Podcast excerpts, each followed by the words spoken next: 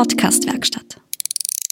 Herzlich willkommen bei Sitzfleisch, dem Ultracycling-Podcast für Freaks und Fans des Race Across America mit Florian Kraschitzer und Christoph Strasser.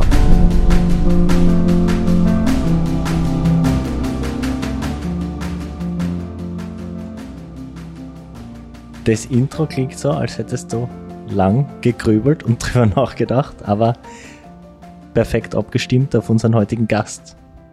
Ich bin immer der von uns zwar, der versucht beim Intro ein bisschen seriös zu bleiben und gleich aufs Thema hinzuweisen und für jemanden, der vielleicht zum ersten Mal einsteigt, gleich mit auf den Weg zu geben, worum es bei uns geht. Du bist eher für die guten Pointen zuständig. Du bist das nächste Mal wieder dran. Aber es wird heute wieder ums Race Across America gehen und zwar nicht einfach nur ähm, Geplaudere von uns zwar, sondern wir haben uns einen extrem hochwertigen und raren Gast eingeladen. Rar ist das richtige Wort, also wirklich schwer zu bekommen, der gute Mann. Aber er kann auf eine unglaubliche RAM-Erfahrung zurückblicken und freue mich drauf. Bevor wir jetzt aber richtig ins Gespräch einsteigen, noch eine kurze Nachricht aus der Zukunft.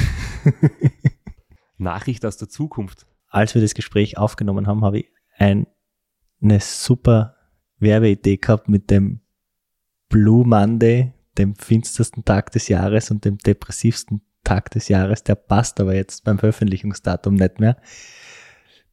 Deswegen erzähle ich es euch halt einfach so, ohne großen Aufhänger. Jeden Tag in der Früh trinke ich einen AG1 von Athletic Greens mit 75 Spurenelementen und Mineralien und Vitaminen. Der haut mir einfach voll Viere in der Früh. Er unterdrückt so ein bisschen auch den Appetit, dass ich mir nicht in der Früh schon alles Mögliche einhau. Ich bin zurzeit auch recht früh am Trainieren und in der Kombination mit meinem Arbeitsleben und mit meinen unregelmäßigen Schlafenszeiten und meinem blöden Schlafrhythmus hilft mir der wirklich bei der Regeneration, dass ich abends, wenn ich mir auf dem Ergometer sitze, noch genug Energie habe, um mein Training rüberzubringen. Und abgesehen davon, dass unsere Zuhörer und Zuhörerinnen jetzt wissen, dass du gut drauf bist, was haben sie davon? Unsere Zuhörerinnen haben natürlich die einmalige Gelegenheit unter www.athleticgreens.com slash Sitzfleisch ein Jahresabo zu bestellen. Die bekommen dann den von mir so heiß geliebten und schon oft erwähnten Keramikdegel für den Kühlschrank, bekommen ihre monatliche Ration von AG1 und einen Jahresvorrat an Vitamin D12 unter www.athleticgreens.com slash Sitzfleisch. Ja, und mit diesen wichtigen Hinweisen zu meiner Ernährung wieder zurück in die Vergangenheit zu unserem Gespräch mit Dr. Rainer Hochgatterer. Also wir reden heute mit dem Rainer Hochgatterer und wir haben spaßmäßig dich immer als Präsident der Strasser Crew bezeichnet, weil du warst ja viele Jahre mein Trainer, du warst viele Jahre äh, Teamchef vom Team Strasser und dann hast du dich eines Tages zurückgezogen, weil es familiär nicht mehr so gut passt hat oder weil du andere Dinge ähm, gehabt hast, die dich halt viel vereinnahmen. Und dann haben wir immer gesagt, du bist jetzt vom Teamchef aufgestiegen zum Präsidenten. Und du hast nicht oft Zeit und jetzt hat uns auch nochmal jemand geschrieben, er würde es cool finden, wenn wir mal mit dir reden. Und dadurch du jetzt leider gerade momentan ein bisschen im Krankenstand bist, haben wir jetzt doch einmal es geschafft, dass du Zeit hast für uns. Und deswegen, ja, Rainer, wir freuen uns, dass du heute Zeit hast für uns. Ja, ich freue mich auch, dass ich eingeladen wurde und äh, herzlich willkommen. Wie geht's dir? Du hast ja eine unfreiwillige Pause jetzt gerade und mehr Zeit als eigentlich geplant. Ist alles am Heilen nach, dein, nach dem kleinen Hopperler, was du erlebt hast? Ja, ich habe ähm, vor dreieinhalb Wochen mir den linken Unterschenkel beim Skifahren gebrochen und habe wieder mal feststellen müssen, dass es einfach nicht gut ist, wenn man so langsam fährt. Äh, auf einer blauen Piste ähm, verletzt. Aufgrund der langsamen Geschwindigkeit ist eben nur der rechte Ski aufgegangen und der linke nicht und ähm, habe mir eben den Unterschenkel gebrochen, bin dann mit dem Hubschrauber, mit dem Seil ins Krankenhaus transportiert worden und dann operiert worden. Ja, ich glaube, die mühsamste Zeit ist vorbei, aber ich darf jetzt vier, ähm, vier Wochen gar nicht draufsteigen und dann vier Wochen nur ein bisschen draufsteigen und dann werden wir sehen, was die Heilung bringt. Aber schon langsam wird's besser und ja, so mühsam es ist, ist gar nicht so schlecht, dass man ein bisschen mehr Zeit hat, ähm, Dinge zu reflektieren und neue Pläne zu schmieden. Aber wo viel Zeit haben, der Flo und ich spülen manchmal so, als würden wir uns mit einem Gesprächsgast spontan verplaudern und es gibt so viele coole Geschichten und dann plötzlich sagen wir, wir müssen eine zweite Episode machen. Aber heute haben wir von vornherein gesagt, wir machen bitte zwei. Weil mit dir gibt's einfach so viele Dinge zu besprechen. Und deswegen haben wir gesagt, wir machen heute zwei Episoden. In der ersten reden wir über Race Across America und in der zweiten machen wir dann eben Einblicke und Trainingstipps für Leute, die sich mit Ultracycling äh, beginnen auseinanderzusetzen. Aber als erstes ist die Frage, verdienst du als Teamarzt vom LASK wirklich mehr als damals ehrenamtlich in der Strasser Crew? ja, ähm, ich verdiene ein Vielfaches vom ehrenamtlichen Gehalt. also wie ist das? Du bist ja der Mathematiker. Null mal viel ist immer nur null. Na, man verdient natürlich im Fußball schon ein bisschen Geld. Das ist vom Aufwand irgendwie ganz was anderes, weil ähm, wenn man jetzt einen Sportler oder mehrere Einzelsportler betreut, ist das ganz anders wie beim Fußballclub, wo jetzt bei uns beim LASK zum Beispiel einfach fast 30 Profis sind. Dann gibt es einen zweiten Verein, die Juniors, das sind nur mehr 25 Sportler.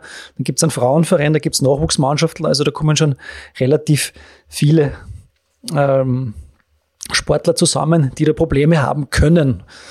Ähm, Sportmedizin ist aber etwas, mit dem man seinen Lebensunterhalt nicht wirklich verdienen kann und man muss das natürlich immer ein bisschen mit Herzblut machen und nicht nur wegen der Marie. Und bevor wir da weiterreden, möchte ich nur mal kurz darauf hinweisen, dass sich da der Steirer, der Straps, voll in die Nesseln gesetzt hat, indem er den Lask als den größten Club Oberösterreichs bezeichnet hat. Aber das nur ohne Side Note. Wo war da genau der Fehler? Das lassen wir offen für, für unsere Zuhörerinnen, glaube ich. Die, die Diskussion. Okay. Die lassen wir uns jetzt nicht ein. Aber du hast das angesprochen, es ist ein Hobby. Äh, dein Brotberuf ist nicht ganz so spektakulär. Du bist stinknormaler Arzt. genau. Ähm, also im Brotberuf bin ich orthopädischer Chirurg, also ich arbeite im Krankenhaus und habe nebenbei Physionevalarzt-Ordination. Also mein Hauptberuf ist eigentlich das Operieren, hauptsächlich an der unteren Extremität, Hüfte, alles rund ums Knie äh, und den Fuß. Das ist nicht immer langweilig, es ist manchmal auch äh, sehr herausfordernd. Ähm, es ist eine medizinische Tätigkeit, wo es nicht um Leben und Tod geht, aber um die Lebensqualität von Menschen, die durchaus recht wichtig ist. Und ähm, was die Sportmedizin betrifft, äh, mich hätte immer so einen amerikanisch bekannten Sportarzt zitieren, der gesagt hat, make sports medicine your dessert and not your main course. Also die Sportmedizin ist das Sahnehäubchen und die normale Medizin ist die, die sozusagen äh, auch das Leben finanziert und ähm, ein Spur weniger anspruchsvoll und als im Sport, wo auch doch viel Druck und, und Leistungsgedanke herrscht. Weil es ist nämlich zum Beispiel, wenn wir jetzt in die Materie Race Across America einsteigen, wenn Christoph ein Ram nicht funktioniert, weil du nicht gesund bist und nicht ins Ziel kommst, ist ein halbes bis ein ganzes Jahr für dich eigentlich eine ziemliche Niederlage, oder? Das war in dem Sport sowieso immer das ganz Schwierige, ja, weil es halt nicht die Möglichkeit gibt, ähm, viele Rennen in einem Jahr zu machen, ähm, wie im Tennis, wie beim Skifahren, wo man sich am nächsten Wochenende wieder rehabilitieren kann, sondern da hängt halt sehr, sehr viel an einem Wettkampf für uns. Deswegen ist immer gut, wenn das geht und nicht in die Hosen geht. Da sind wir jetzt mitten in der Materie drin. Wie bist du eigentlich überhaupt zum Ram gekommen? Wie bist du zum Ultrasport gekommen? Also ich habe nach meinem Medizinstudium 2004 in Linz mit dem Turnus begonnen und dann eigentlich schon ab 2005 eine Möglichkeit gesucht, äh, nachdem ich Sportwissenschaften fertig studiert habe, Leistungsdiagnostik und sportmedizinische Betreuung zu machen und auch Trainingspläne und so weiter. Und bin da in Linz in eine bestehende Ordination eingestiegen als Untermieter beim Helmut Ozenasek, der damals schon viele Jahre den Wolfgang Fasching äh, betreut hat und auch den Manfred Guthardt, den sicher auch viele kennen, der das äh, Restaurant Austria mehr oder weniger vor circa 30 Jahren begründet hat. Und über den Helmut habe ich mal das Basiswissen erfahren und äh, 2007 ist eben der Wolfgang Fasching sein letztes Ram gefahren und da bin ich als betreuender Arzt mitgefahren. Das war sozusagen das erste Ram. Und es war ja auch damals so, dass es in diesem Sport wenig Stellen gegeben hat, wo es viel Erfahrungswerte und viel Know-how gegeben hat. Und die haben mich sozusagen auf die Erfahrung vom Helmut Ozenassig ähm, berufen und äh, mich natürlich in die Materie hineingetigert, weil es einfach ein spannendes Thema war und einfach sozusagen für mich ist es immer nur sportmedizinisch was vom anspruchsvollsten und, und spannendsten, was es eigentlich gibt. Und dann ist man halt einmal bei dem einen Sportler und dann hören die anderen was davon. Dann habe ich begonnen, den Gerd Gulewitz auch zu betreuen. Also die war im Juni 2007 beim Ram dem Fasching und äh, zu Weihnachten sind wir nach Australien gefahren, um diesen Rekord dann anzubrechen mit dem Gerd Gulewitz. Und eigentlich parallel, parallel dazu äh, haben uns wir schon so kennengelernt, Christoph, auf Vermittlung von Wolfgang.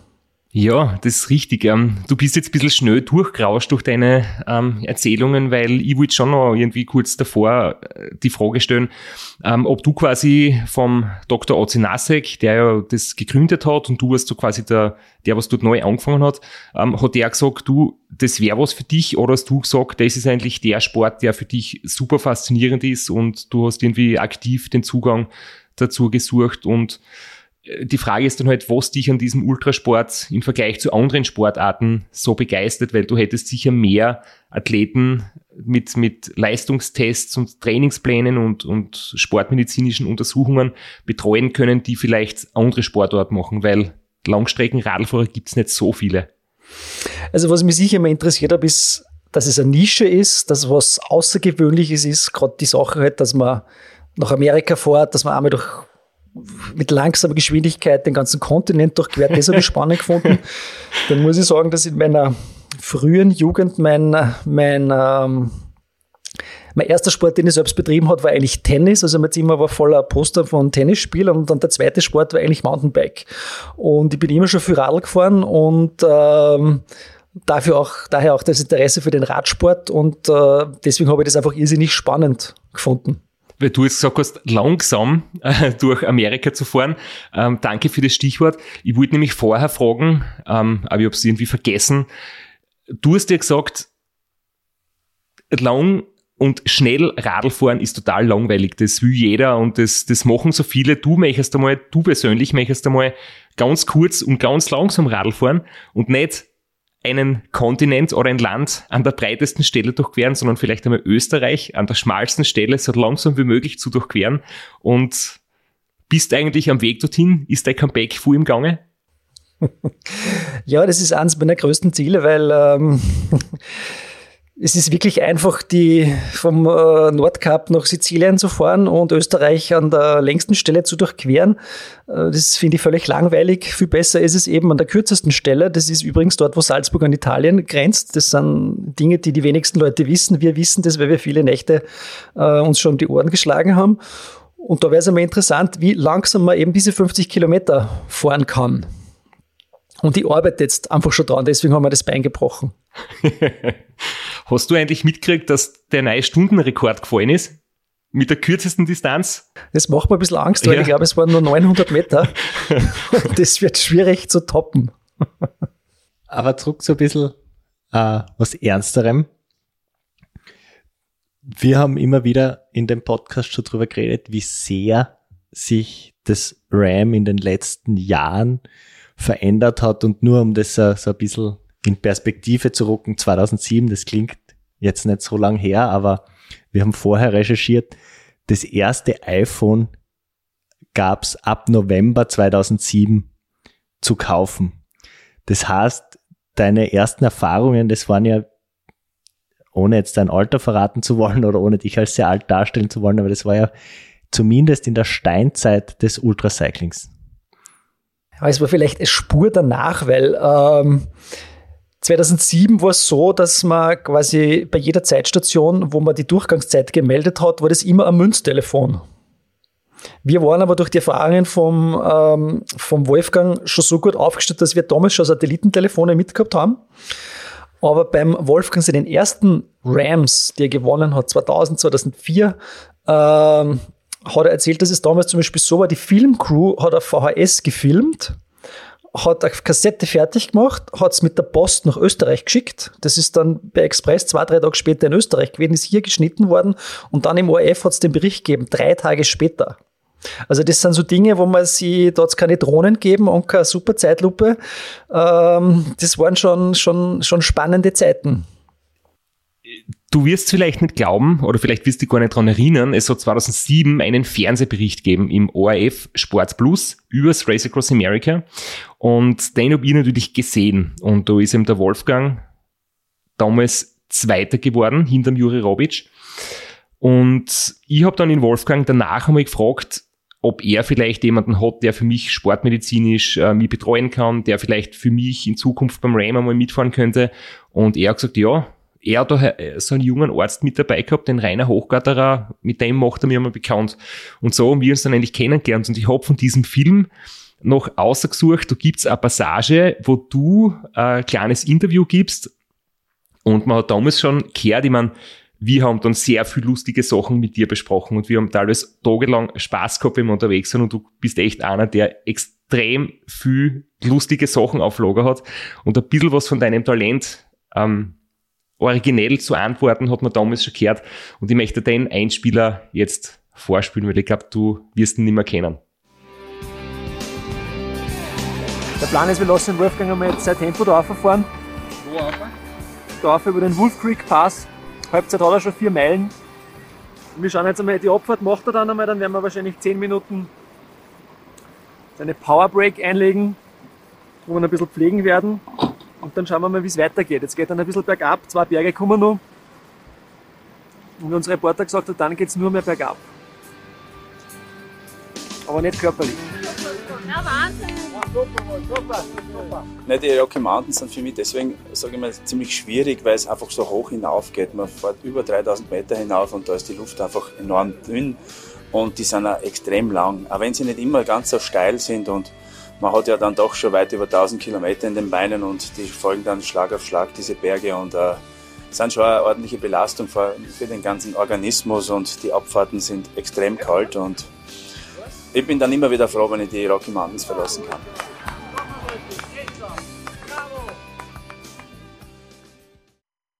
ja, ähm, ich kann mich an 2007 ja gar nicht mehr an alles erinnern. Wo ich mich aber zum Beispiel erinnern kann, ist, dass wir über die Rockies drüber gefahren sind, dass es irrsinnig kalt, irrsinnig schier war und äh, ich glaube auch geschlafen habe gerade im Auto und eigentlich dann irgendwann einmal ganz überrascht war, dass wir da schon drüber waren. Und damals war es ja auch ein recht hartes und ein recht ähm, heiß umkämpftes Rennen. Da ist der Juri Robic ja nur mitgefahren, der Gerhard Gulewitz ist uns hinten immer aufgesessen und es ist zum Schluss hin sehr, sehr, sehr, sehr spannend und sehr, sehr knapp geworden und äh, wir haben es dann irgendwie geschafft, dass wir Zweiter geworden sind. Und jetzt bin ich fast ein bisschen überrascht, dass man, du das jetzt vorspielst. Die, was mich damals schon ein bisschen so fasziniert hat, ist, der Wolfgang ist damals ja schon viele Rams und lange Rennen gefahren. Und trotzdem haben wir das Problem gehabt, dass am zweiten, dritten Tag der Hintern wund war. Dann habe ich mir gedacht, das gibt's ja irgendwie nicht. Und äh, da habe ich schon ein bisschen gemerkt, dass einfach das Thema spannend ist, dass man denkt, okay, das kann man doch alles verbessern und, und äh, habe damals einfach schon begonnen zu überlegen, wie kann ich verhindern, dass der Hintern wund wird, weil solange der Hintern nicht wund ist, kann man Radl fahren. Der Wolfgang hat ja damals auch noch weitere Probleme entwickelt. Das, was du gesagt hast, dass es körperlich nicht bergab geht bis ins Ziel, hat sich leider nicht ganz bewahrheitet, weil er mit dem Nacken zu kämpfen gehabt hat. Genau. Das war eigentlich für dich wahrscheinlich auch ähm, brutal, das mitzuerleben, oder? Wenn jemand mit so einem Problem sich herumschlagen muss mit dem sogenannten Schirmer-Snack. Ja, ich muss sagen, ich habe damals einfach noch nicht gewusst, dass es Schirmer-Snack überhaupt gibt. Und äh, auch noch einmal, er ist, glaube ich, das siebte, achte, neunte Mal ist er mitgefahren, hat viele, viele lange Rennen gefahren und hat das erste Mal dieses Problem bekommen. Zwei, drei Tage vorm Schluss und ähm, gerade am Ende ist es problematisch, weil da wird es natürlich ein bisschen kurvenreicher, es geht bergauf, es geht bergab und es gibt ein bisschen so Sicherheitsthemen, äh, die man vielleicht in Colorado nicht so hat. Ähm, und dann ist es dann irgendwie mit dem Improvisieren losgegangen. Wir haben eine, so ein Stiffneck verwendet, alles Mögliche haben wir irgendwie probiert. Und wir haben ihn dann aber noch ins Ziel gebracht und ähm, da habe ich für mich auch irgendwie gelernt, dass sozusagen das Rennen ist erst zu Ende, wenn es zu Ende ist und auch wenn es große Probleme gibt, vieles kann man auch in den Griff bekommen. Ähm, der Wunderhintern war nach fünf Tagen wieder verheilt und ähm, auch das mit dem Genick ist irgendwie gegangen, dass wir den zweiten Platz noch gerettet haben.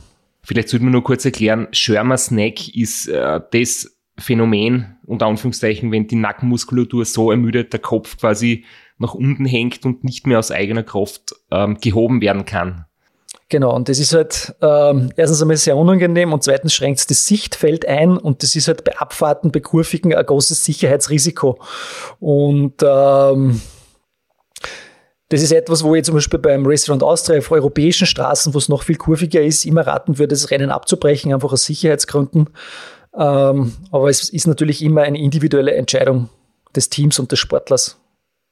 Du hast ja schon gesagt, es hat dich dann, dann gepackt, das Fieber, und du warst von Anfang an getrieben, das Ganze zu optimieren. Hast du dann 2008, 2009, wo du mit Gerhard Gulewitz beim Ram warst, schon was umsetzen können oder hast du da noch weiter gelernt? Also ich habe bei jedem Ram noch gelernt.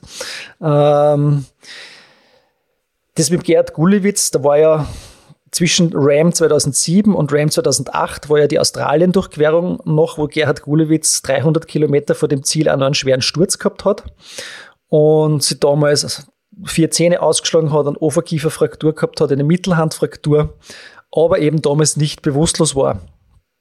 Und ähm, damals war der Helmut Ozenasek auch mit. Da waren wir zwei Ärzte und dann haben wir halt beraten, was wir machen. Und was ich da zum Beispiel gelernt habe, ist, wir sind mit dem Gerhard im, äh, im Krankenhaus gewesen. Und für ihn ist es sozusagen außer Frage gestanden, dass er das Rennen nicht zu Ende fährt. Also wir sind reingegangen und haben gesagt, naja, hm, hm, so und so schaut's aus und äh, vielleicht was gescheiter, wir machen es nicht fertig. Und er hat das sofort kategorisch ausgeschlossen, ich fahre das zu Ende. Und nachdem keine neurologischen Ausfallserscheinungen und sonstigen Dinge waren, war es auch zu verantworten und wir haben gesagt, okay, wir probieren's. Und er hat sich dann wirklich quasi mit einem gebrochenen Knochen an der Hand und einem gebrochenen Oberkiefer aufs Rad gesetzt und ist dann noch 300 Kilometer ins Ziel gefahren. Ähm, in der Nacht auf einer Autobahn. In Australien darf man auf der Autobahn am Bahnenstreifen fahren. Das war ein bisschen grenzwertig, weil dort die schnellsten Fahrzeuge sind die großen Trucks mit den drei Anhängern. Und äh, ich glaube, ich bin da zehn Stunden beim Auto draußen gehängt und habe mit der Taschenlampe angelegt, äh, ob er eh wach ist und ob er eh nicht einschlaft. Aber es ist dann eigentlich irgendwie gegangen und ähm, er ist es zu Ende gefahren und da kann man ein bisschen wieder auf das zurückdenken, dass man gesagt haben, wie wichtig es ist, ähm, ein so ein Rennen, wenn du eine so eine Aktion in einem halben Jahr hast, dann ähm, bedeutet das, wenn man sagt, okay, das machen wir jetzt nicht zu Ende, dann ist das ganze halbe Jahr schlecht und dann gibt es finanzielle Probleme und äh, Beziehungsprobleme und alles mögliche. Also man hat da eine große Verantwortung. Und 2008 ist ja beim Ram leider das Gleiche passiert. Nach, nach 1000 Kilometern ist er beim Wechseln einer Jacke ähm, der Ärmel in den Vorderreifen gekommen, ist er wieder gestürzt, quasi wieder die gleichen Verletzungen, nur er hatte halt eine Gehirnerschütterung, er hat sich nicht erinnern können und es waren noch 4000 Kilometer und somit haben wir damals abbrechen müssen. Also das ist oft eine schmale Grenze, ähm, wo man erkennen muss, welche Seite halt die richtige ist. Jetzt hast du eigentlich schon über das äh, das Thema, und ich glaube, das macht sich ja in, in Gerd Gulewitz und Wolfgang Fasching aus, nämlich ähm, eine starke Psyche oder ein gutes Mindset. Was ist dir eigentlich so aufgefallen, oder wie würdest du das sagen? Es ist ja oft die Frage Körper oder Geist, was ist wichtiger? Oder beziehungsweise gibt es körperliche Voraussetzungen, Talent oder ist alles trainingsmäßig zu erarbeiten? Hast du irgendwie durch deine Erfahrungen von den verschiedenen Betreuungen du irgendwie was erkennen können, so Muster, was gute Athleten ausmacht? Also wenn man es jetzt auf das Race Across America nimmt, gibt es aus meiner Sicht immer so drei Kategorien von Läufern. Es gibt meistens zwei, drei, vier vielleicht, die um den Sieg mitfahren. Es gibt zwei, drei, vier, die um äh, vierter, fünfter, sechster Platz mitfahren und dann gibt's so diese Once-in-a-Lifetime-Fahrer, die halt, wo es darum geht, dass sie sich beweisen, dass sie es schaffen. Und ähm, Körper und Geist, äh, wenn man diese zwei Dinge jetzt nimmt, ich denke, dein Körper entscheidet, ob du um einen Sieg mitfährst, ob du um einen fünften Platz mitfährst oder ob du um einen letzten Platz oder ums Durchkommen mitfährst. Ähm, und der Geist entscheidet halt dann, wahrscheinlich, wie viel du aus deinem Potenzial herausholen kannst. Und ähm, wenn ich auf die äh, eure Episode mit dem Kinzelbauer Max zurückgehe, wo die Frage war, ob's, äh, ob man aus einem Esel ein Rennpferd machen kann, würde ich das so beantworten, du kannst aus einem Esel einen schnellen Esel machen, aber kein Rennpferd. Ähm, Talent, denke ich, ist in einem, in einem, ähm, in einem Austauschsport gibt es halt körperliche Voraussetzungen, die man halt hat oder nicht hat. Größe der Organe und so weiter, dass das die Proportionen, dass das alles passt. Aber das meiste ist dann schon Arbeit und, und, und langjährige Anpassung an das, was man tut. Und es ist sicherlich so, und das weiß man auch durch Studien, dass, dass in jedem, in jedem Sport es einen Unterschied macht, ob ich jetzt über die Jahre 1000, 2000, 3000, 5000 Stunden diesen Sport betreibe und wenn ich ihn einfach nur ohne Know-how betreibe, wird es nicht so effizient sein, als ich hätte den besten Trainer der Welt, der alles Know-how hat und ich mache von diesen 5000 Stunden einfach 4800 Stunden das Richtige. Und dann wird es sicherlich besser sein. Und die unterschiedlichen Athleten, also es gibt sicherlich kopflastigere Athleten, es gibt Athleten, zu denen ich äh, dich zählen würde, die einfach Radlfahrer sind und Spaß am Sport haben und auch Spaß am Rennen haben und dieses Radrennen fahren wie ein Radrennen. Andere sehen das eher, wie wir zuerst schon eingangs erwähnt haben, als Projekt. Ähm, wieder andere wollen irgendwas beweisen und ähm, es gibt die, die sie irgendwie in eine Trance hineinfahren können über Stunden. Das war vielleicht beim Gerhard Gulewitz oft so, der hat da 20 Stunden lang sich in einen tranceähnlichen Zustand hineinfahren können. Ähm, Wiederum ist bei dir oft so, dass wir eigentlich äh, fünf Tage lang eine Radiosendung moderieren und du nebenbei Radl fährst und das fällt eigentlich gar nicht so auf. Und das ist alles lockerer und, und ähm, ich muss immer wieder schmunzeln, wenn ich am siebten Tag irgendwas Beleidigendes sage und das kommt einfach nur ein blöder Schmerz zurück. ja. Wie zum Beispiel dieses, äh, ja, ich kann gerade nicht schneller fahren und ich sage dann, ja, dann bemühe ich halt. Das geht nicht mit jedem. ja, und siehst, ich habe damals nicht gewusst, wozu das gut sein wird, dass man acht Tage durchgehend Blödsinn redet und währenddessen Radl fährt und heute machen wir einen Podcast. Das heißt, ich habe da damals schon fürs Leben gelernt. Ja. Sonst wäre jetzt nicht so eloquent hinter dem Mikrofon. genau. Eigentlich haben wir jetzt noch ein paar andere Fragen vorbereitet, aber Rainer, du hast jetzt gerade angesprochen, dass wir teilweise ziemlich Lustiges gehabt haben beim Ram und immer wieder viel blöde Sachen geredet haben. Ich habe da natürlich auch ein paar Dinge vorbereitet, ein paar meiner Lieblingsausschnitte und einen davon.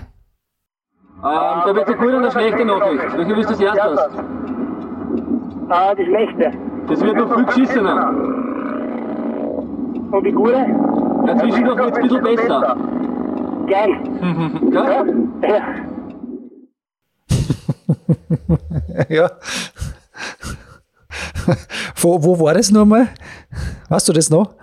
Äh, also, das ist eine Szene. noch Lachen an oder so. Ja, das ist eine Szene irgendwo noch äh, zwei Drittel der Distanz, irgendwo in Ohio oder so. Und ich weiß ja nicht aus welchem Jahr. Das war in einer von den GoPros, die quasi das ganze Rennen durchgelaufen ist. Und die habe ich mir dann echt teilweise im Nachhinein angeschaut, hunderte Stunden beim Heimtrainer fahren im Winter und da wird ein paar von den lustigen Passagen gefunden und ich zeige das auch in meine Vorträge her. Also da wird immer sehr, sehr viel gelacht und natürlich mit Untertitel. eh klar. Ja, sehr klar. Ja, man, man darf ja, man muss ja die Wahrheit sagen, man darf ja nicht. Und manchmal ist es einfach beschissen, aber das ist das, was, was ich beim Ram eigentlich von allen Fahrern und, und von dir halt im Besonderen gelernt habe, dass eigentlich, auch wenn es nur so schlecht läuft, irgendwann wieder besser wird. Und man, man glaubt es nicht, und das ist vielleicht auch ein, ein, ein Tipp für alle, die mit sowas anfangen, je öfter man erlebt hat, dass nach einer ganz schlechten Phase wieder besser wird, desto besser kann man dann glaube ich, damit umgehen, oder? Wie siehst du das? Definitiv. Man lässt sich nicht mehr so leicht beunruhigen. Also du bist halt beim ersten Mal, wenn es so eine richtige Krise, also so eine echt richtig fürchterliche Krise erlebst und du weißt, drei Viertel des Rennens sind noch vor dir, hast natürlich, äh, ja, keine guten Gedanken im Kopf, also du denkst, es wird wahrscheinlich immer schlimmer und schlimmer und wenn der Zustand sich weiterhin so entwickelt nach unten hin, ist, ist es bald unerträglich, aber wenn man dann erlebt, dass es wieder besser wird und einfach teilweise das nur auszusitzen ist, ist es schon eine große Erleichterung, weil du beim nächsten Mal, wenn du eine schlechte Phase hast, eben schon die Gewissheit hast, es wird sicher nicht definitiv immer schlechter, sondern es ist vielleicht jetzt gerade der Tiefpunkt und uh, im nächsten Moment wird es dann leicht bergauf gehen wieder. Das Schwierige als Betreuer oder halt vielleicht als, als, als Teamchef und Arzt ist halt ein bisschen, man glaubt immer, man ist verantwortlich für das, was da jetzt gerade alles passiert. Und das geht ja allen Betreuern so. Und wenn es im Fahrer schlecht geht, ist es ja einfach nicht schön anzuschauen. Und da fühlt man sich selber nicht gut. Und es ist immer schöner, wenn man halt einer mit 30 km/h vorbeifährt, als mit 16 km/h in der Ebene. Und ähm, man muss halt irgendwie lernen zu unterscheiden, ob das jetzt einfach ein normales Tief ist, weil man halt einmal müde ist und weil es nicht immer so gut geht, oder weil es vielleicht ein bisschen Ernährungsdefizit gibt oder ob es Dehydrierung ist oder ob es jetzt wirklich ein Problem gerade gibt. Und ähm, da helfen natürlich die Erfahrungswerte und da hilft eine penible Dokumentation und es ist irgendwie logisch, wenn man fünf Stunden lang nur 120 Kalorien zu sich nimmt, dass man irgendwann einmal langsamer wird und es ist auch irgendwie logisch, wenn man immer 700 Kalorien in der Stunde ist, dass ihm irgendwann einmal schlecht wird. In Kombination mit der Hitze, mit der Kälte und allen diesen Dingen. Und das muss man halt irgendwie richtig einordnen können. Und ähm, ich glaube, das war immer unsere Stärke auch als Team, dass da jeder so ein bisschen so sein Gespür hat sagen können, der gefällt mir nicht oder na, das kennen wir eigentlich so.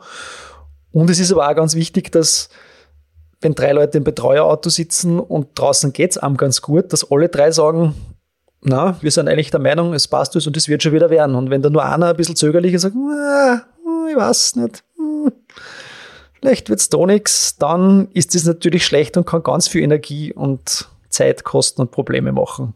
Kurz ist er schon angeklungen nach deinem ersten Ram mit Wolfgang Fasching hast du eine Mail vom Christoph Strasser gekriegt oder der Wolfgang Fasching hat eine Mail vom Christoph Strasser gekriegt und hat dann einen Kontakt zwischen euch hergestellt.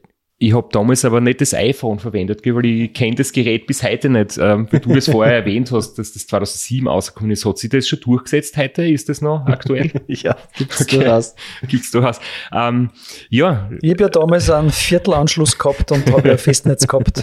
ja. Die Wählscheibe. Eben, am Festnetz habe ich den nicht erreicht, deswegen habe ich da eine E-Mail geschrieben.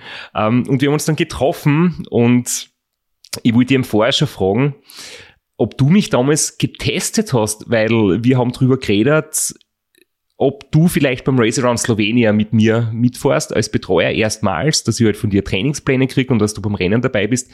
Und es war damals der absolute Zenit von Jure Robic. Der damals alle Rennen gewonnen, ähm, vom Ram über Slowenien, über im Prinzip alles, was er bestritten hat. Und du hast mich gefragt, wer wird beim Race Around Slovenia gewinnen? Und ich habe mir gedacht, na ja, wahrscheinlich schon der Robic. Ich meine, der gewinnt immer. Also du wolltest dann aber von mir hören, dass ich sag, der Strasser wird gewinnen. Und ich hab's halt selber irgendwie nicht wirklich glauben können. Aber du hast, mir ist vorgekommen, du hast da ein bisschen so hineingefühlt, ob ich ein Typ bin, der mir selber sehr viel zutraut, oder ob ich einer bin, der ins Ziel fahren will und damit zufrieden ist. Oder ob ich vielleicht wirklich ganz, ganz viel erreichen möchte in Zukunft. War das einfach nur eine blöde Frage, weil du oft blöde, lustige Fragen stellst? Oder war da viel Hintergedanke dabei und du wolltest mir mehr auf den Zahn fühlen? Das war natürlich keine blöde Frage. Ähm, ich glaube, dass das die allerwichtigste Frage ist, die man sich im Sport selbst stellen muss. Und wenn man die um drei in der Früh aufweckt, muss da, wie aus der Pistole geschossen, die Antwort kommen. Ähm, nämlich die Frage, warum mache ich das? Ich muss wissen, warum ich es mache. Und wenn ich gewinnen will, muss ich mir es natürlich auch selber zutrauen. Wenn du mit der Einstellung hineingehst an das Rennen, dass eigentlich eh wahrscheinlich ein anderer gewinnt, dann wirst du niemals während des ganzen Rennens, während der Vorbereitung so handeln, dass dein Sieg auch eintreten kann. Da wird es immer irgendwelche Ausreden geben und, und ich glaube, dass das einfach die aller, aller wichtigste und entscheidendste Frage ist. Und ähm, wenn du selber im Kopf glaubst, der Jure gewinnt das, dann wirst du das nicht gewinnen können, weil zufällig gewinnst du das nicht, weil, weil der einfach zu gut ist. Und äh, wenn man sich selber das aber zutraut, dass, äh, dass das doch geht, dann, dann ist es auch, sage ich mal, durchaus realistisch. Vielleicht nicht beim ersten Mal, vielleicht nicht beim zweiten Mal, aber vielleicht dann auch beim dritten Mal. Aber wenn es im Kopf schon mal nicht drinnen ist, dass man gewinnen kann, dann wird man auch nicht gewinnen. Bin ich fest davon überzeugt. 2008 ist es nicht gelungen, aber wir waren zwischendurch noch zwei Drittel der Zeit, ähm, ich glaube auf 10, 15 Minuten wieder an ihm dran. Also da war das schon ein bisschen absehbar. Ich habe irgendwie gemerkt, okay, ähm, da könnte was gehen. Vielleicht, es hat halt in diesem Jahr nicht funktioniert. Der Robic war noch zu stark, aber da ist mir erstmals bewusst von, hey, ähm, da geht was. Es ist nicht total unmöglich da bin ich heute noch im Prinzip dankbar für die Erfahrung, weil das hat mir dann schon ähm, zu denken gegeben im positiven Sinne. Ja, und ich, ich, ich glaube, wenn das dieses äh, Restaurant Slovenia war, äh, und wie man da so knapp beieinander war, das glaube ich, glaube ich, eine Passage, wo es relativ flach war und ich habe, glaube ich, zu dir gesagt, du sollst einfach schneller fahren und, und da ist immer so diese Diskussion, kann ich schneller fahren? Ähm, und man muss es dann irgendwann einmal nur ausprobieren und äh, es hat eigentlich relativ lang funktioniert, dass du schneller gefahren bist, als glaubt hast.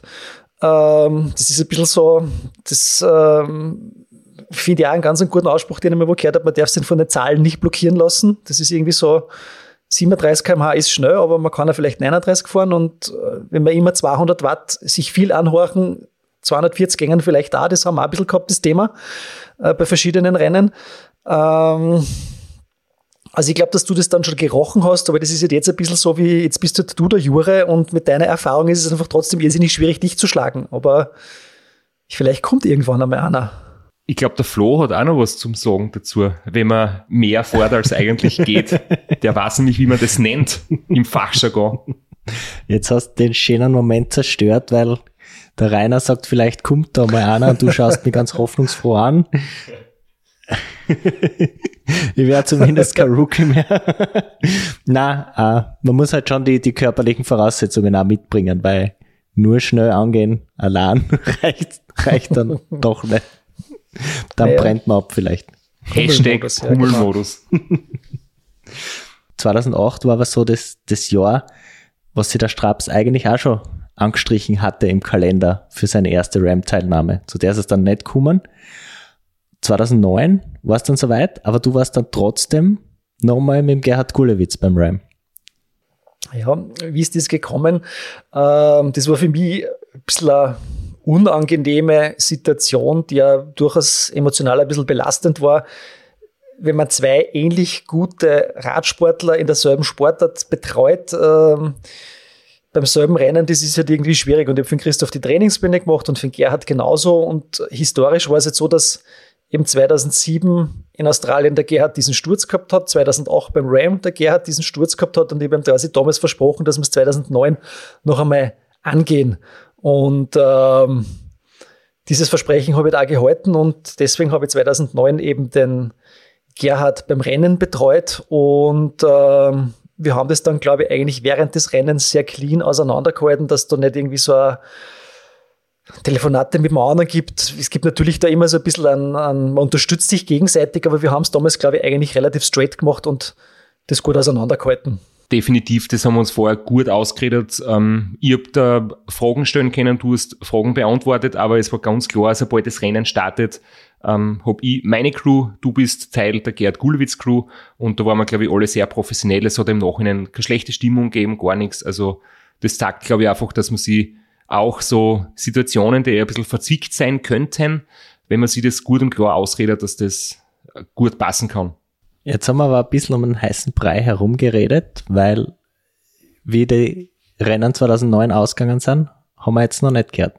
Ähm, wenn ich es jetzt ganz richtig im Kopf habe, das ist ja alles schon so lange her.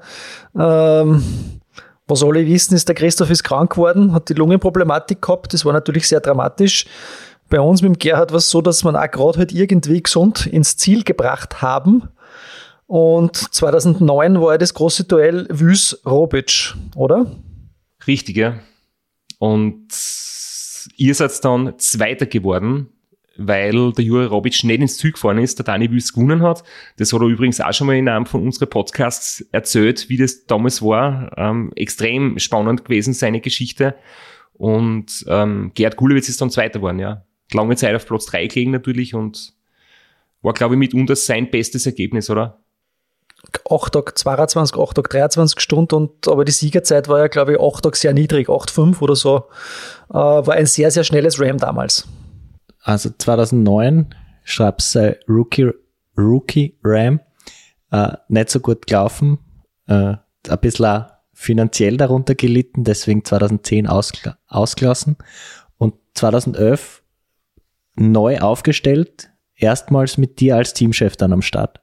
Genau, 2010 war so das Jahr, wo wir versucht haben, das Problem, das 2009 aufgetreten ist, zu lösen. Ich habe da mit vielen, vielen Ärztekollegen gesprochen, ähm, die Taktik überlegt, ähm, versucht Sicherheit zu bekommen, weil im Jahr 2010, ich meine, da ist, man kann ja in so einem Rennen nie garantieren, dass man gesund ins Ziel kommt und ähm, das ist ja, sage ich mal als Arzt, ist ja das meine große Angst, der Verkühlung zwei Tage vor dem Start dieser Katastrophe und äh, aber immer am Hintern, ein Tag vom Start dieser Katastrophe. Und ähm, das war einfach, glaube ich, das, das Hauptziel vom Zehnerjahr, dass wir 2011 möglichst ein gutes Konzept haben, um die gesund ins Ziel zu bringen. Und wir haben damals einfach schon gewusst, wenn du, wenn du gesund bleibst und ins Ziel kommst, dann schaut es ganz gut aus für das Rennen. Das war quasi ein Projekt. ja, das Projekt ist, glaube ich, für viele Leute äh, im Prinzip das Wichtigste, gesund ins Ziel kommen. Und äh, ansonsten braucht man nicht über Platzierungen oder über, über finnische Zeiten reden. Äh, das ist halt immer die Basis. Und ich habe gewusst, ich kann mich da auf dich verlassen. Die Lungenproblematik gibt's ja bei vielen anderen auch. Das ist überhaupt eines der größeren Probleme im, im Langstreckenradsport. Und für mich war klar, jemand, der in Wolfgang betreut hat und Gerhard Gulewitz, ähm, der wird hundertprozentig wissen, wie das funktioniert und die aber Akustiker und ihr vertrauen und wir haben dann halt, ja, ich glaube, sehr viele Sachen gut gemacht und ich bin beim Projekt RAM gesund ins Ziel gekommen, sogar mit Platz eins. Genau, und ich glaube, das ist ein bisschen so die Zeit schon gewesen, wo, wo wir ein bisschen den Grundstein gelegt haben, ähm, für die weiteren schnelleren Rams und auch ähm, ein bisschen so für diese mentale Geschichte so. Ich glaube, wir haben immer viel Zeit drauf gelegt, äh, ähm, viel Wert drauf gelegt, die Ziele richtig zu definieren. So, ich möchte gesund bleiben, ich will schnell sein und irgendwie in der und der Zeit oder schneller. Also so auf Kleinigkeiten haben wir schon geachtet und das ist eigentlich, muss man ganz ehrlich sagen, mit jedem Rennen immer besser und immer professioneller geworden was war für dich äh, das größte, wie man neudeutsch sagt, Learning aus äh, 2011? Was, habt, was hast du für dich und für deine, für die weiteren Rams am, am prägendsten gefunden oder mitgenommen? Ich glaube, das war das erste Ram, wo der Christoph für sich erkannt hat oder wir alle irgendwie es zusammengebracht haben, dass eine Situation schaffen, wo der Radfahrer nur Rad fährt und sonst nichts tut. Oder möglichst wenig tut. Links und rechts abgetreten war so der Schmäh von uns und ähm, wenn wir hinten das Gefühl gehabt haben, der Gang ist zu hoch, haben wir gesagt, anderer Gang und der hat das gemacht und wenn wir das Gefühl gehabt haben, der Gang ist zu niedrig und wenn wir gesagt haben, bitte andere Jacke, dann hat es vielleicht ein bisschen Diskussionen gegeben.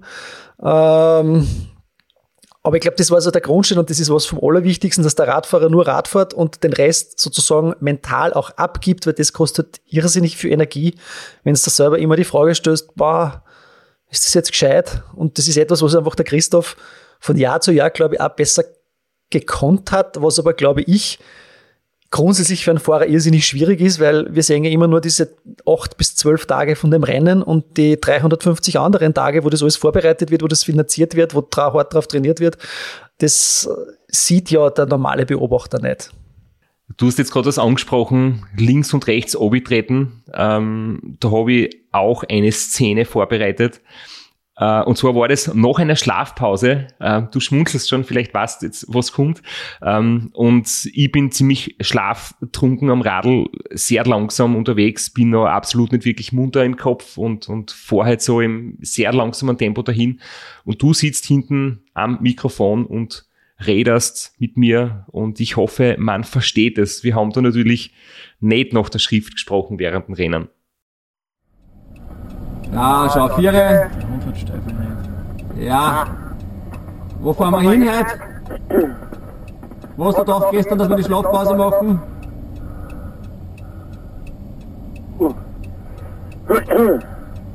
Konzentrier dich. Knie ziehen, ziehen, drucken, ziehen, drucken, Frequenz auf, komm. Ziehen, drucken, ziehen, drucken, ziehen, drucken, ziehen, drucken. Hecherer Gang, Alter, hecherer Gang. Schalt hinten runter. Oder schalt vorne auf die Scheibe oder was auch immer. Ah, das wirkt ja wieder. Da vorne ist er gerade. Ja, genau. Sag mal was, was glaubt, dass wir die Schlafpause machen? Ja, Blumigen. Ja, Blumigen, da fahren wir hin und die Schlafpause hast du gemeint, dass wir in Athens vielleicht machen. Die nächste. Die nächste, genau. Und das ist eigentlich schon die letzte große Schlafpause, Alter, hast du nur mal bis zum, bis Annapolis. Wir sind schon so weit. Am Mittwoch sind wir dort, heute ist Montag. Das ist einer meiner Lieblingssprüche und ich weiß noch, Ist wie ja mich, nimmer weit. das ist einer meiner Lieblingssprüche und ich weiß noch, wie ich mich gefreut habe. Ehrlich, dass du gesagt hast, es ist nicht mehr weit. Am Mittwoch sind wir dort und heute ist eh schon Montag. Es ist eigentlich brutal.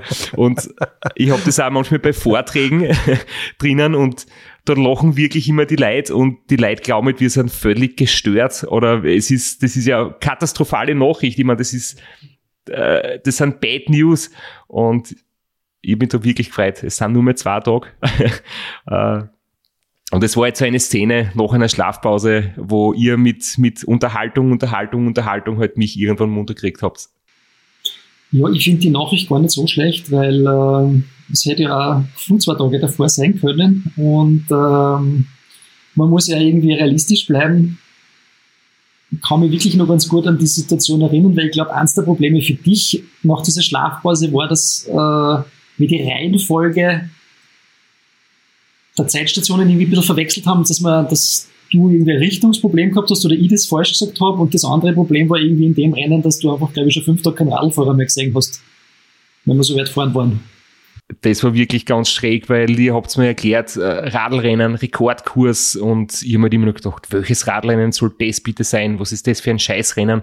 Ich habe seit fünf Tagen keinen Radfahrer gesehen und habe halt euch eher so im Verdacht gehabt, ihr erzählt mir da irgendeinen Schwachsinn oder ihr, ihr habt mir ein bisschen am Schmäh und das entspricht nicht der Wahrheit.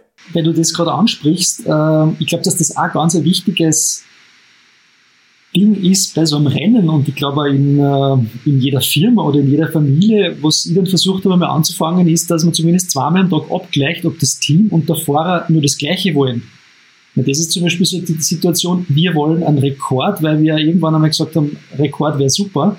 Nur um vier in der Früh, äh, zwei Tage vom Ziel ist vielleicht für die der Rekord gar nicht mehr wichtig, sondern es geht eigentlich darum, zu gewinnen und ähm, es dauert oft zwölf bis 20, 24 Stunden, bis man eigentlich kapiert, dass nicht mehr alle das Gleiche wollen, dass der Fahrer eigentlich das Ziel ein bisschen aus den Augen verloren hat oder jetzt das Team übertreibt. Und das ist etwas, was man eigentlich immer mh, abklären muss. Und ähm, ja, das ist habe ich das gelernt im wirklichen Leben auch so und für mich sowieso, das wäre irgendwie das ganze Leben konzentriert auf acht Tage. Und genau das, was du da jetzt angesprochen hast, das ist ja euch 2012 ein bisschen zu Verhängnis worden, oder? Dass da die Zielsetzung nicht hundertprozentig klar und einheitlich war. Beziehungsweise, dass einfach einer schneller gefahren ist. Ähm, ich glaube, 2012 haben wir schon gewusst, dass es, dass es um einen Erfolg geht, aber nach 2012 wieder Motivation zu finden, das war, glaube ich, ganz schwer. Also ich würde jetzt nicht sagen, dass man, also wir haben sicherlich vielleicht den Reto-Schach unterschätzt oder irgendwie gewusst, der ist gut, aber wie gut hat der keiner so genau gewusst und ähm, das andere ist ein bisschen, dass halt das Rennen vielleicht nicht so ganz gut gelaufen ist und dass der, der Verdauungsproblem am Anfang was Ungewöhnliches war und was, was Neues war. Ähm, und das muss man halt auch sagen, es ist wie in allen diesen Sportarten, es geht halt auch nicht immer gut. Und ähm, man hat so einem Rennen einfach acht Tage lang Zeit, Fehler zu machen und ähm, obwohl ich persönlich finde, dass 2012 von dir eine unglaublich gute Leistung war. Also, dass wir im Prinzip dann mit dem Kopf ins Sand gesteckt haben, dass wir den wieder aufgeholt haben und zum Schluss jetzt einfach ähm, nicht wirklich gereicht und wir haben irgendwie auch das zusammengebracht, was, was wir dann versucht haben, bei den anderen Fahrern zu erreichen, dass wir dann möglichst schnell den Willen oder den Glauben an einen Sieg nehmen. Den haben wir uns relativ lang nicht nehmen lassen. Aber mir freut jetzt, dass ich noch ein Kompliment kriege, zehn Jahre später, so nach dem Motto, Ganz egal, was die anderen sagen, ich finde, du hast das super gemacht. das war ja auch im Prinzip so ein Witz, den wir uns, glaube ich, 20 Mal am Tag gegenseitig gesagt haben, bei irgendwelchen belanglosen Dingen. Ja, genau, den finde ich immer noch als einer der besten. Ich finde, dass du ganz gut drauf hast, ganz egal, was die anderen sagen. Aber der Straps zumindest hat 2012 nach, nach dem Ram ein kleines Motivationsproblem gehabt. Und da hast du ihm und der Crew ganz gut rausgeholfen. Das ist auch etwas, wo ich immer wieder gern dazu sage, ein guter Coach macht nicht nur gute Trainingspläne, sondern er findet auch zur richtigen Zeit die richtigen Worte. Manchmal muss man bremst werden, manchmal muss man antrieben werden. Und nach dem enttäuschenden zweiten Platz 2012 hast du aber Mail ans ganze Team geschrieben, der uns alle, glaube ich, sehr gut getan hat und sehr wichtig war. Burschen, geht es euch vielleicht auch so wie mir? Wir sind unter Wert geschlagen worden. Der Sieg beim Ram gehört nach Österreich, in die Steiermark. Der Sieg beim Ram gehört Christoph Strasser. Im Jahr 2013 sollte er ihn sich wieder zurückholen. Und zwar in einer Manier, wie es sie noch nie gegeben hat.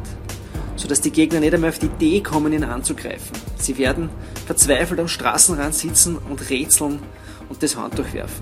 Christoph kann mit unserer Hilfe eine Zeit von deutlich unter 8 Tagen beim Ram fahren. Und ich meine deutlich unter 8 Tagen. Rechnet man die Etappenbestzeit 2011 und 12 zusammen und baut nur die üblichen Schlafpausen ein, könnte er es unter 7 Tagen und 12 Stunden fahren. Was heißt könnte? Er kann das. Ich glaube daran, ich bin mir sicher, ich versprich, dass er das schaffen kann. Mit unserer Hilfe. Wir werden uns unsterblich machen, Burschen. Wir werden Christoph unsterblich machen. Ja, da kann ich dazu sagen, dass mir als Oberösterreicher total wichtig war, dass der Ramsieg nach der Steiermark kommt. Und dass der Kogli unsterblich wird, das war mir auch noch wichtig. Nein, ich kann mich nur erinnern, da habe ich sicher vielleicht schon ein Seitel vorher getrunken gehabt und ähm, es war relativ spät am Abend, wie ich das geschrieben habe. Ähm, und ich habe das schon 2012, muss ich ganz ehrlich sagen, persönlich genommen. Diese unter Anführungszeichen Niederlage, sofern man einen zweiten Platz beim WM als große Niederlage bezeichnen kann. Und ich glaube, es ist halt einfach auch wichtig, äh, und wie du sagst, der Christoph, man braucht ein Herzbluttränen, man muss das alles ein bisschen persönlich nehmen. Und dann, dann, dann kommt ein bisschen mehr raus, wenn man, wenn man ein bisschen mehr Input, je mehr Input man reingibt, desto mehr Output gibt es halt dann. Es kommt darauf an, wie man den Sport betreibt, aber so wie wir das immer betrieben haben, wirklich äh, mit dem Gedanken, Rennen zu gewinnen und, und äh, das Beste aus sich rauszuholen und einfach wirklich gute Ergebnisse, gute Zeiten zu schaffen. Es ist in jedem anderen Sport auch so, dass gute Konkurrenz ist einfach belebt und beflügelt sich, man beflügelt sich gegenseitig. Und ich denke, das gehört halt einfach dazu. Und ein zweiter Platz ist halt sehr oft enttäuschend. Und in diesem Jahr war es halt speziell enttäuschend. Und für mich war das ganz wichtig in dem Moment, dass ich gemerkt habe, es ist nicht nur für mich jetzt gerade schwer, sondern dass die, das ganze Team ist eigentlich bis in die Haarspitzen motiviert schon fürs nächste Jahr. Und da ist halt einfach so dieses Gemeinschaftsgefühl ganz stark gewesen und ich war in dem Jahr wahnsinnig motiviert ähm, das ganze Jahr wieder mich vorzubereiten, ähm, damit es dann halt nächstes Jahr äh, viel, viel besser läuft und auch so mit Psychospielchen oder, oder mit, mit kleinen mentale Tricks im Vorfeld. Da haben wir uns auch ein paar Dinge überlegt. Wie tritt man auf? Was gibt man von sich? Was postet man auf Social Media?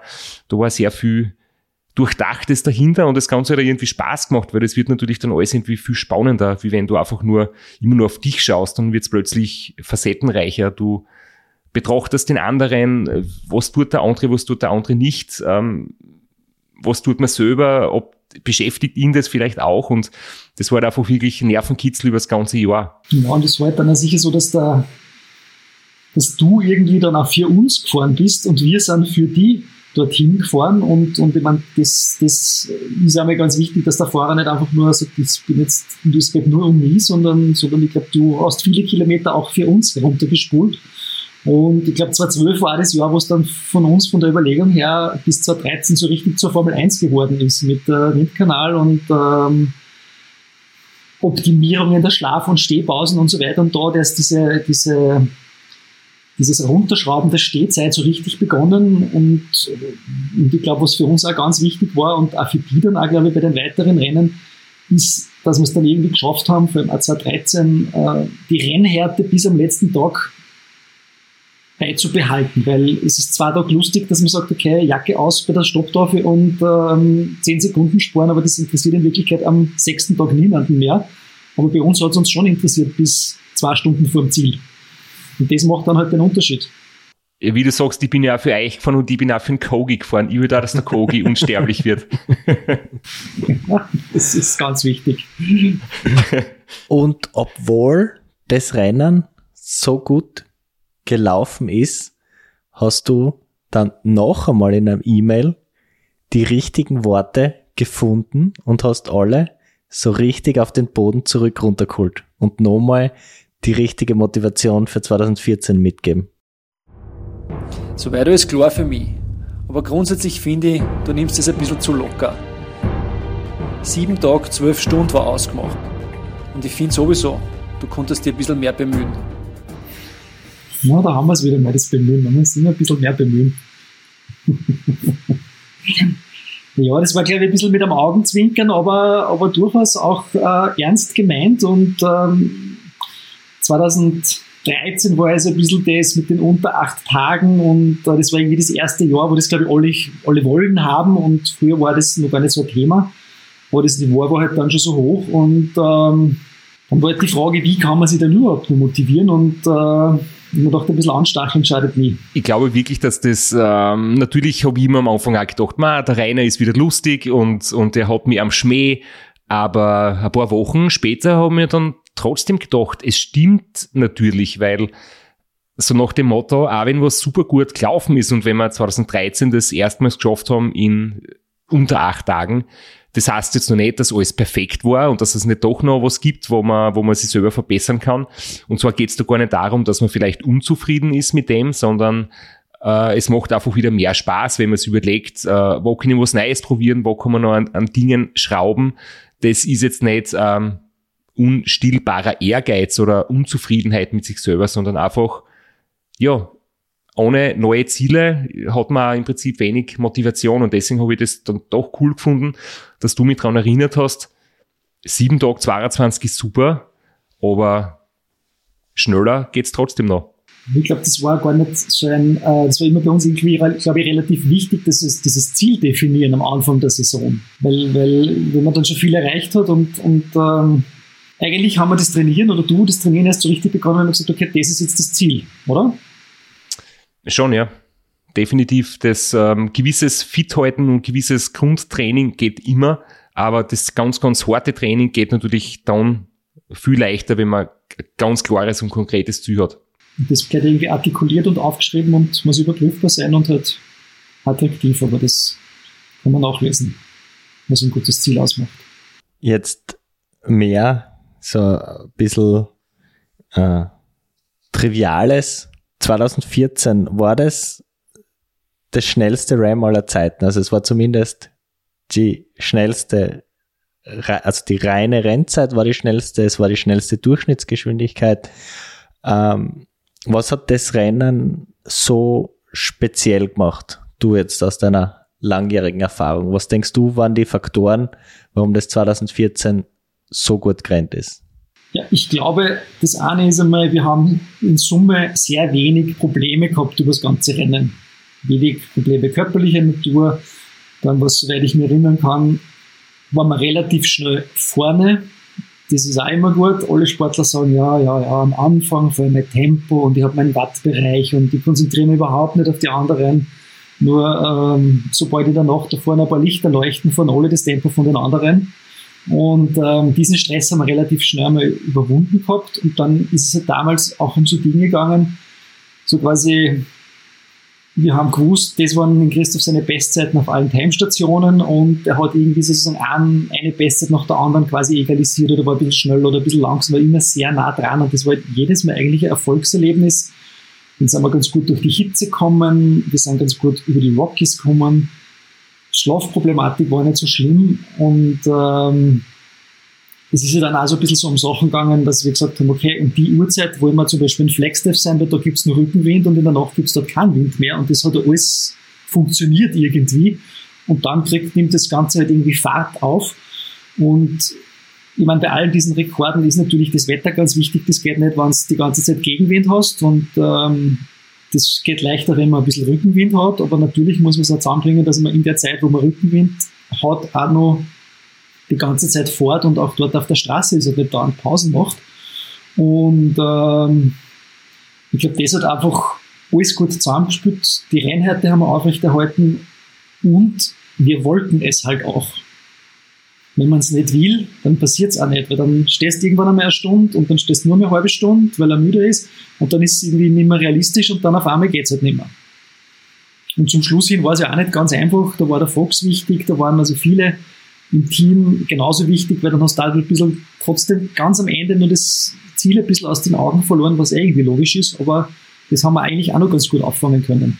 Absolut, ich sage immer, das ist wirklich äh, eine Teamleistung, weil so wie du sagst, du greifen so viele Rädchen ineinander und einfach auch Leute jetzt nicht im Begleitfahrzeug sitzen, so wie du oder, oder der Flo, sondern die teilweise ein bisschen mehr hinter den Kulissen arbeiten, im Wohnmobil oder so, da ist einfach der, der Spirit und die Einstellung und die Stimmung von jedem übertragt sie auf die anderen. Und es war halt in den ganz schnellen Jahren ganz besonders gute Stimmung und ich denke, das ist ja immer so ein, ein Wechselspiel. Wenn der Fahrer brav fährt, ist die Stimmung in der Crew gut und wenn die Stimmung in der Crew gut ist, ist es für den Fahrer recht einfach, dass er gut fährt. Ähm, das heißt, man kann an beiden Enden anfangen, äh, was Positives beizutragen. Das eine färbt aufs andere ab. Ich meine, mir war es zum Beispiel als Teamchef immer wichtig, zu wissen, dass es sozusagen alle, die da dabei sind, gut geht, weil nur wenn sie gut geht, können sie gut betreuen. Das ist immer das eine. Nur wenn alle halbwegs viel Schlaf kriegen, können sie gut betreuen. Und was halt auch wichtig ist, und das glaube ich wird in vielen Teams intuitiv falsch gemacht, dass wenn es dem Fahrer schlecht geht, ähm, ist wenig Präsenz und wenn es ihm gut geht, stehen alle am Straßenrand und klatschen. Und das sind halt so Dinge, man, das sind so banale Sachen, die man vielleicht nicht bedenkt, wenn ich zwei Kilometer nach vorne fahre und der fährt mit 15 km/h, dauert es viel länger, bis er uns wieder sieht. Wenn ich zwei Kilometer nach vorne fahre und der kommt mit einem 30er daher, sieht er viel öfters die Betreuer und wenn es einem schlecht geht, ist es einfach unangenehm zum Zuschauen und wenn es ihm gut geht, ist es angenehm. Und eigentlich muss man es als Betreuer immer so machen, wenn es ihm gut geht, braucht er nichts und wenn es ihm schlecht geht, müssen alle da sein und unterstützen. Und ich glaube 2014 ist es eigentlich sehr selten schlecht gegangen und ich habe es mir trotzdem unterstützt. und, und das war halt eigentlich wirklich, ich finde, das habt ihr gut gemacht, ganz egal, was die anderen sagen. Ja, wir haben es aber nur wegen Geld gemacht. und 2014 muss ich auch noch sagen, am Ende war ja auch noch so, dass du quasi, ist auch bei allen Rams eigentlich so, der Sieger schaut immer am besten aus und alle fragen sich, warum schaut der so gut aus und der zweite und dritte schaut schlecht aus, weil der hat am wenigsten Probleme gehabt, hat am wenigsten Belastungsdauer gehabt und deswegen schauen die eigentlich immer ein bisschen fitter aus. Ähm, und was damals nur beeindruckend war, woran wir auch gearbeitet haben, ähm, du wolltest aber das Restaurant Austria fahren dann, oder? War das das Restaurant Austria? Du bist eigentlich zwei Tage nach dem Ziel wieder mal so symbolisch Radfahren gegangen und das hat eigentlich vom Kopf und von der Regeneration irrsinnig viel geholfen, oder? Das war wirklich speziell, weil da habe ich vor dem Ram schon gesagt, dass ich zwei Monate später Race und Austria fahren möchte. Und ich bin dann drüben zwei Tage nach der Zürenfahrt wieder eine kleine Runde Radfahren gewesen, habe damals aber nichts davon gesagt, das war wirklich geheim. Ich wollte nicht, dass das irgendwer andere mitkriegt, weil ich bin mir da total schlecht vorgekommen. Ich habe gesagt, das kann nicht sein. Ähm, ich habe damals einen Vorsprung gehabt von eineinhalb Tagen auf Platz zwei und als der zweite dann ins Ziel kommt, habe ich schon einen Vollrausch und eine Trainingseinheit hinter mir. Da haben wir echt gedacht, das ist, das ist einfach respektlos, das, das machen wir still und heimlich. Und ich kann mich noch erinnern, ich war auch am Radfahren mit einem Dress von dir und dann ist plötzlich ein Reporter hergekommen und hat gesagt, ich bin du und wollte mich interviewen. ich habe einen Ausschnitt noch aus den Crooks-Episoden von äh, RAM 2014, das nochmal ein bisschen Einblick gibt in das Rennen von damals. Wir sind jetzt in Flagstaff, das ist ungefähr noch äh, 850 Kilometer. Jetzt geht es dann einmal sehr lang bergab, hoffentlich mit Rückenwind. Dann kommt das Monument Valley in der Nacht, von dem werden wir nicht gesehen. Morgen ist noch ein entscheidender Tag über die Rocky Mountains, wo wir hoffen, so schnell wie möglich wieder drüben zu sein, um die richtig guten Pausen dann auf weniger als 1800 Meter Säbe machen zu können. Wir sind am Wolf Creek Pass, das ist das Dach des Rennens auf 3300 Meter Höhe. Es kommen noch zwei weitere Pässe, die über 3000 Meter gehen, aber dann geht es eigentlich langsam so graduell bergab bis nach Kansas. Ähm, es sind, glaube ich, ca. 1500 Kilometer schon hinter uns. Das Rennen läuft perfekt, besser könnte es nicht gehen. Ähm, man muss eigentlich sagen, dass der Christoph sehr, sehr guten Rückenwind hat, ähm, im wörtlichen Sinn und natürlich auch im übertragenen Sinn, weil wenn es leicht läuft, dann bringt er auch mehr Leistung. Und ähm, wir, sind, wir haben einen Plan gehabt, schnell zu fahren und da sind wir eigentlich momentan sogar noch etwas davor. Uh, und wir geben so Gas bis zum Ziel, egal was passiert. Ja. Ja. Na, ich hab da auch wirklich also äh, fast mit Freudentraining kämpfen müssen, weil einerseits ist es einfach so gut gegangen und andererseits habe ich gemerkt, äh, ich habe unser Teamgeist wieder passt. Und das wollen wir jetzt aufrechterhalten bis ins Ziel. Und ja, dann sind wir alle zuversichtlich, dass ein gutes Ergebnis rauskommt. Die Zeit von 2014, die steht jetzt seit äh, sechs, sieben Jahren. Der Flo auf, beim Kopfrechnen. Du, du brauchst nicht sagen, seit wie vielen Jahren sie schon steht. Wir können einfach sagen, okay. sie, sie steht noch. Die Zeit von 2014 steht noch. Die Zeit ist auch ganz knapp an dem, was du 2013 schon ausgerechnet hast als die damals schnellstmögliche Zeit. Wo siehst du derzeit, jetzt nicht nur auf den Straps bezogen, sondern allgemein das untere Limit oder glaubst du, dass wir irgendwann noch deutlich schnellere Zeiten sehen werden? Das kommt jetzt darauf an, wie schnell mein Unterschenkel verheilt. Wenn ich dann groß komme, glaube ich, geht es schon noch ein bisschen schneller. Nein, Spaß beiseite. Ähm, ja, ich glaube, schneller geht immer. Bei der aktuellen Strecke, die ja doch um, um einige Meilen länger ist, wird es schwierig sein. Aber irgendwann wird vielleicht irgendwem einmal wieder ein Rennen aufgehen, wo halt vielleicht extrem gute Wetterbedingungen sind. Aber ich glaube, dass es ziemlich schwierig wird, da noch recht viel schneller zu werden. So ein bisschen wie beim 100-Meter-Lauf. Viel, viel wird man nicht noch ab, abknabbern können. Na, ein paar Hundertstel sind vielleicht noch drinnen auf die 7 Tage 15, aber ich denke auch, ich muss selber sagen, ein paar Dinge habe ich, wo irgendwo Bestzeit oder Streckenrekord steht, wo ich mir denke, da geht sicher einiges noch. Ähm, und ein paar Dinge gibt's, wo ich mir denke, da wird's ganz, ganz, ganz schwer. Und ich glaube, es wird schwer, mehr als 1026 Kilometer zu fahren an einem Tag und es wird sehr schwer, RAM schneller zu fahren als 7 Tag 15, wobei ja ehrlicherweise die Zeit immer so eine Geschichte ist, eigentlich zählt die Durchschnittsgeschwindigkeit. Und es ist jetzt die Streckenführung etwas anders als, als damals in dem Rekordjahr. Auf der aktuellen Strecke heute ist gar nicht für möglich, schneller zu sein. Aber vielleicht ist ja das RAM-Organisationsteam eines Tages motiviert und ja, macht ihnen einen Anfall von Fleiß von Motivation vielleicht eine neue Overhead-Präsentation und eine neue Streckenführung. ja, spätestens wenn die Folien komplett zerbröseln, müssen sie neu machen. Vielleicht nutzen sie das für eine neue Streckenführung. Aber sie haben immer noch, wahrscheinlich haben sie noch 100 Roadbooks irgendwo ausgedruckt, die müssen sie auch noch verbrauchen, bevor sie, bevor sie also, neu machen können. Bitte, liebe alle da draußen, fahrt ganz oft das Race Across America, damit alle vorgedruckten Roadbooks verbraucht werden, damit es irgendwann eine neue Strecken gibt. ich glaube, dass die 715 jetzt schon auf einem Niveau sind, wo es tatsächlich um so Dinge geht wie wie viel rote oder grüne Ampeln hat man und ähm, da wird es irgendwann dann einmal einfach schwierig und ein bisschen vom Zufall. Also wir sind da, glaube ich, mit der Stehzeit, mit der Schlafzeit schon sehr, sehr weit herunten und ähm, da geht es gar nicht mehr so, dass einer jetzt äh, AKMH schneller fahren kann. Das glaube ich nämlich gar nicht im Schnitt. Ähm, sondern da geht es einfach um diese ganzen anderen Dinge. Und ich glaube, der Rekord zum Beispiel von Pete Pencils damals, da hat es 300 Kilometer einen Radweg gegeben, wo keine rote Ampel war. Also das sind Dinge, die einfach helfen. Und das ist, glaube ich, das wird einfach immer schwieriger. Und damals hat es keine Appalachen gegeben, da war das Ziel ganz im Süden, irgendwo in Florida, und da hat man am Schluss keine Höhenmeter mehr gehabt. Und die, die Appalachen äh, sind irgendwann einmal dazugekommen in die Streckenführung. Deswegen hat der Streckenrekorder vieler Jahrzehnte gehalten. Ähm, das sagt übrigens auch er selber. Das ist jetzt nicht so, dass wir seine Leistung schlecht reden, sondern er selbst sagt, dass er halt damals schon sehr viel profitiert hat von der flachen Strecken hinten am, am Ende des Rennens und auch vom, vom optimalen Wetter. Aber ja, das gehört natürlich dazu und ähm, 26,4 kmh war damals unsere Durchschnittsgeschwindigkeit. Das ist halt äh, schon ein Wahnsinn eigentlich für die ganzen Höhenmeter und äh, als Brutto-Schnitt ist das wirklich, da muss man sich ein bisschen sehr bemühen, um doch schneller zu sein. Egal, was die anderen sagen. Egal, was die anderen sagen. Ganz egal, was die anderen sagen. Genau.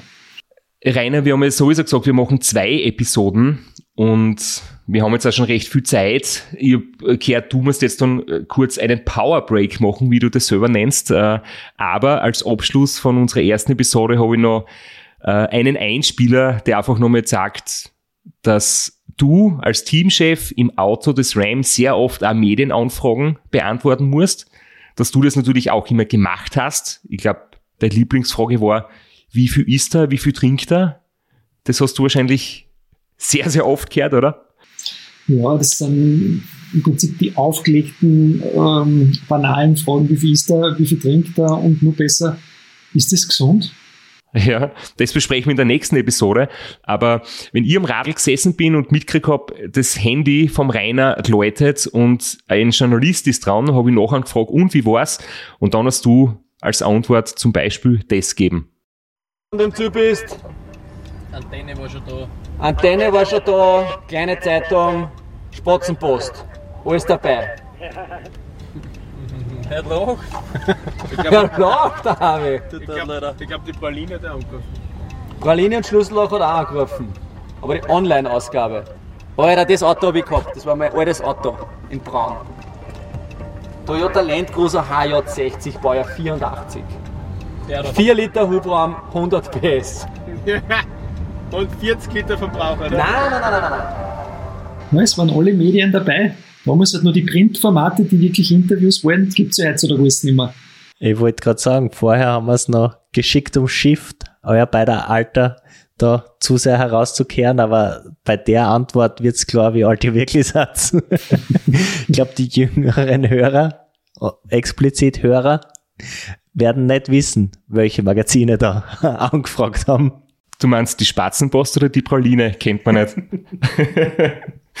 Dann würde ich vorschlagen, die jüngeren Hörer sollen in eine Bibliothek gehen und sowas ausleihen. Kann den Horizont erweitern. ja, und, und während wir uns jetzt über diese ähm, extrem historisch wertvollen, oder gibt's vielleicht die Spatzenpost sogar noch? Rainer, du hast ja Kinder. Ja. Ja, ich glaube, die gibt's tatsächlich noch. Okay, okay. Die sind auch schon ein bisschen heraus aus dem Volksschulort, aber ich glaube, sie gibt es noch. Währenddem wir uns jetzt vielleicht diesen Printformaten hingeben, ähm, machen wir eine kurze Power Break, äh, eine kurze Pause, beenden unsere erste Episode mit, mit vielen interessanten Geschichten zum Race Across America und äh, hören uns in einer Woche wieder mit ähm, Tipps von dir oder einfach mit Themen, wie kann man für Ultraradrennen trainieren, was kannst du Tipps geben und was kann man als Neueinsteiger vielleicht sich zu Herzen nehmen und berücksichtigen. Sehr gerne. Danke und bis nächste Woche. Danke auch.